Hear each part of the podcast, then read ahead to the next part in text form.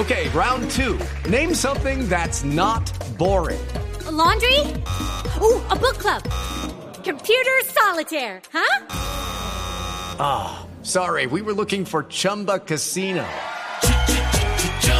That's right. ChumbaCasino.com has over 100 casino style games. Join today and play for free for your chance to redeem some serious prizes. ChumbaCasino.com. No purchase necessary. Full prohibited by law. 18 plus terms and conditions apply. See website for details. Esta es Blue Radio, la alternativa. Se enfrentaron por primera vez en una audiencia en la Jurisdicción Especial de Paz familiares de los desaparecidos en el Palacio de Justicia y el general Arias Cabrales.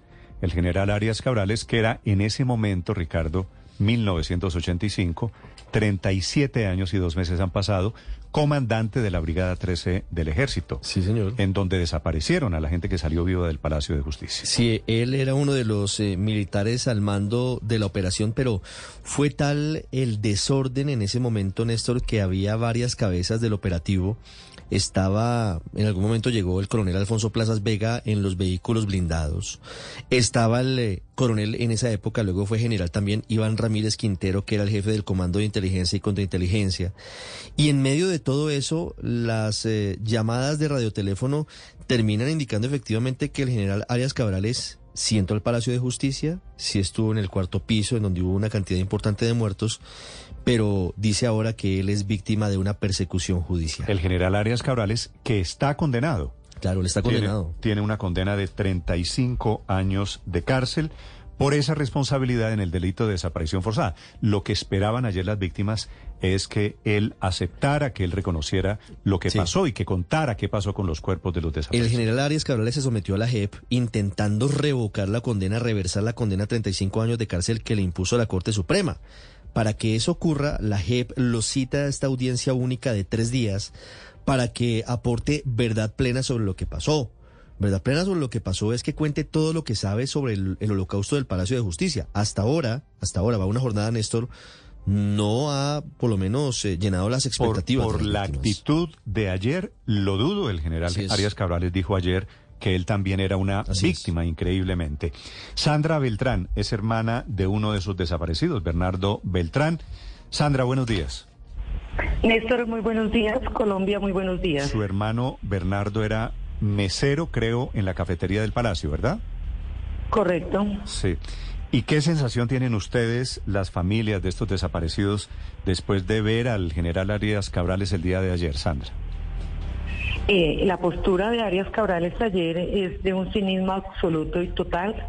Reivindica que después de 37, casi 38 años, no tiene la voluntad de aportar nada al proceso, no dijo ninguna verdad.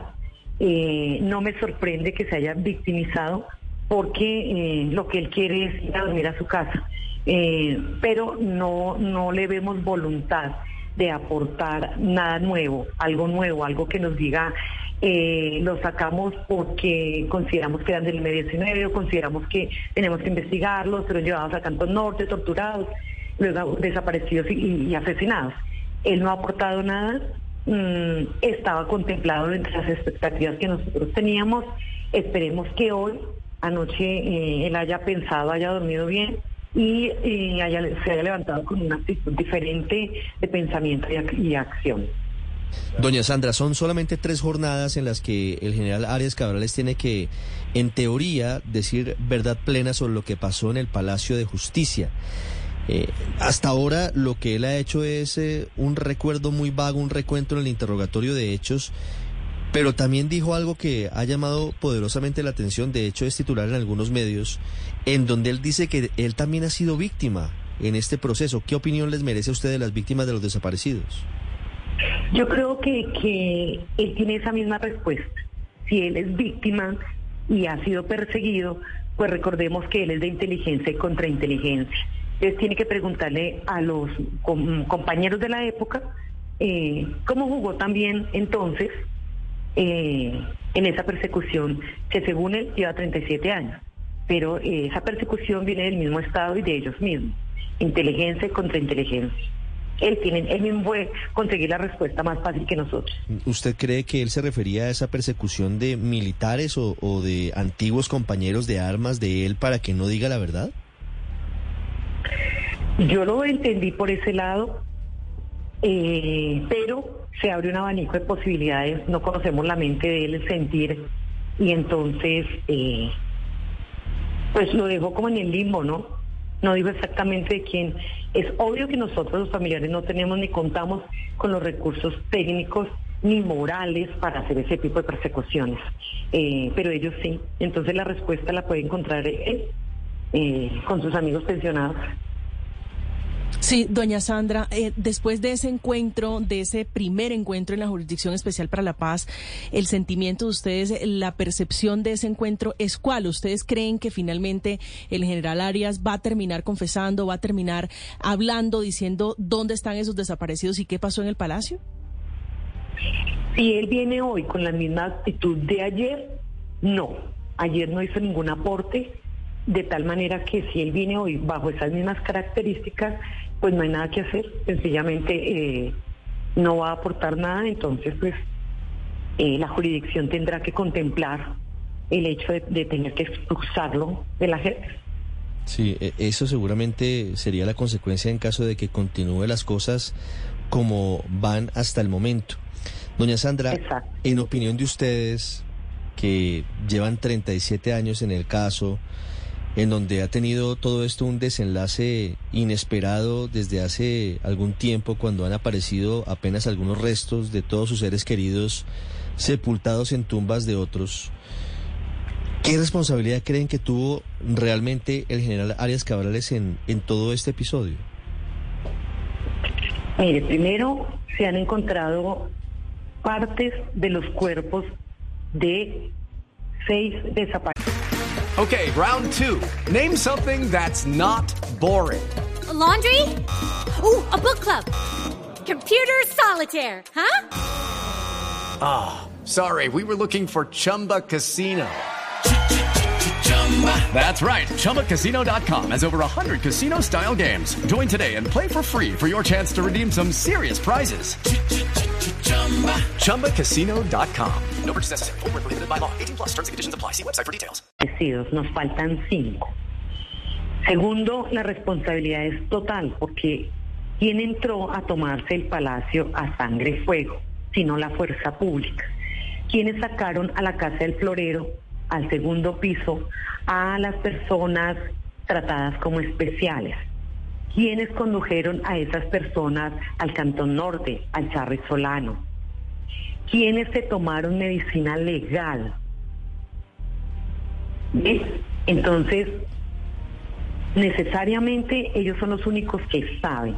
Y no veo que Arias Cabrales tenga la, postura y la voluntad de eh, amarrar a Ramírez, a, a los demás que intervinieron y, y que ayer estaba hablando él de las comunicaciones, eh, no tenía ni cómo comunicarse según él, pero está dentro del proceso probado que llegaron de Estados Unidos boquitoques y también mm, municiones. Entonces yo creo que si el tipo se le está olvidando todo lo que está dentro del proceso, pues es grave. No, pero Es grave pues, porque además, además, doña hecho es Sandra, que- porque eh, hay grabaciones hechas por radioaficionados que evidentemente muestran que había radioteléfonos a través de los cuales se comunicaban los comandantes del operativo con el general Zamudio, que era el jefe del ejército en ese momento. Correcto. Ellos siempre tuvieron el todo el control. Lo tuvieron tanto, tanto que días antes encontraron la casa donde estaban planeando eh, la toma. Lo tenían tanto que a los 3, 5 minutos empezar la toma llegaron los tanques.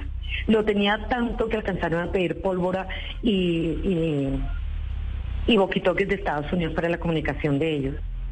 Entonces, que ahora no nos salgan con el cuento de 37 años de nosotros buscar verdad y probar que nuestros familiares salieron vivos. Que no nos salga con otro cuento, que nos devuelvan los cuerpos completos. Sandra, el- todo el lo que- general- no, no tenemos un cuerpo completo y nos faltan todavía la mitad. El general Arias Cabrales tiene cuántos años? Ochenta y pico, ¿no? 86. 86. Él, Ujú. eh, eh, pues, está condenado, pero ¿está preso? Supuestamente sí.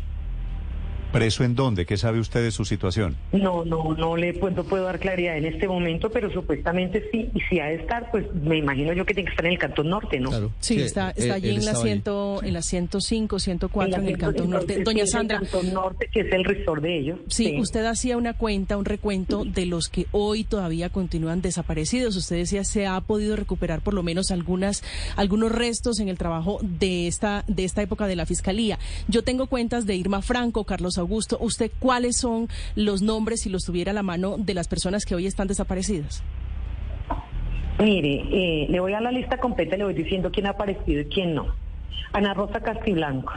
Ella eh, se hicieron una exhumación en el cementerio del sur Apareció. y salió y tuvo la entrega mm, digna. Sí. David Suspes no ha aparecido, que era el chef de la cafetería. Cristina El Piral Guarín Cortés, unas pocas vértebras. eh, fueron entregadas en el 2015, si no estoy malo, 16. Lucian Amparo Oviedo, cinco vértebras eh, recibidas el año pasado en Ibagué.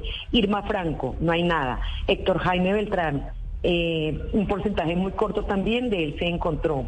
Norma Esguerra, na- no hay nada. Luz Mari Portela fue recibida al mismo tiempo con Cristina del Pilar eh, en Guarín Cortés.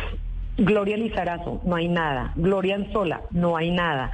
Carlos Rodríguez, no hay nada. Y Carlos Horacio Urán eh, ya fue entregado también. Sí. Eh, Sandra, una pregunta final. en condición de desaparecido. desafortunadamente, de todas estas personas eh, desaparecidas, la razón por la que las desaparecieron es porque el ejército sospechaba que tenían vínculos con el M-19 Creo, o creían. o, o supusieron, ¿no? Es decir, en esa política de tierra arrasada. ¿Había algo en, en la situación eh, física de su hermano donde lo entraron que pudiera permitir una asociación con el M-19? No, ni de Bernardo ni de ninguno de sus compañeros. De ninguno, absolutamente de ninguno. Fue lo que los medios desafortunadamente vendieron con base a los reportes que, que salían de, de los militares. Entonces recordemos que se dijo que habían entrado en los bultos de comida armamento, recordemos que dijeron que todos eran guerrilleros, pero en la vida real, jurídica, probatoria, nunca hay nada. ¿Por qué? Porque sencillamente ellos no tenían ni siquiera tiempo. Para eh, haberse vinculado en algún momento eh, al M-19. Sandra Beltrán, la hermana de uno de los desaparecidos, han pasado 37 años y seguimos recordando y recordándolos. Sandra, gracias por acompañarnos. Feliz día y mucha suerte en la audiencia hoy. Néstor, necesitamos más que suerte, necesitamos es la conciencia y, y que la justicia realmente obre en. Colombia, que no haya más leyes, que haya más justicia. Pues les deseo abrazo, toda, toda la posible, toda la justicia del mundo. 10, 3 minutos en Mañanas Blue. Estás escuchando Blue Radio. It's time for today's Lucky Land horoscope with Victoria Cash. Life's gotten mundane, so shake up the daily routine and be adventurous with a trip to Lucky Land. You know what they say. Your chance to win starts with a spin. So go to LuckyLandSlots.com to play over 100 social casino-style games for free for your chance to redeem some serious prizes. Get lucky today at LuckyLandSlots.com. Available to players in the U.S., excluding Washington and Michigan. No purchase necessary. VGW Group, void or prohibited by law. 18 plus terms and conditions apply.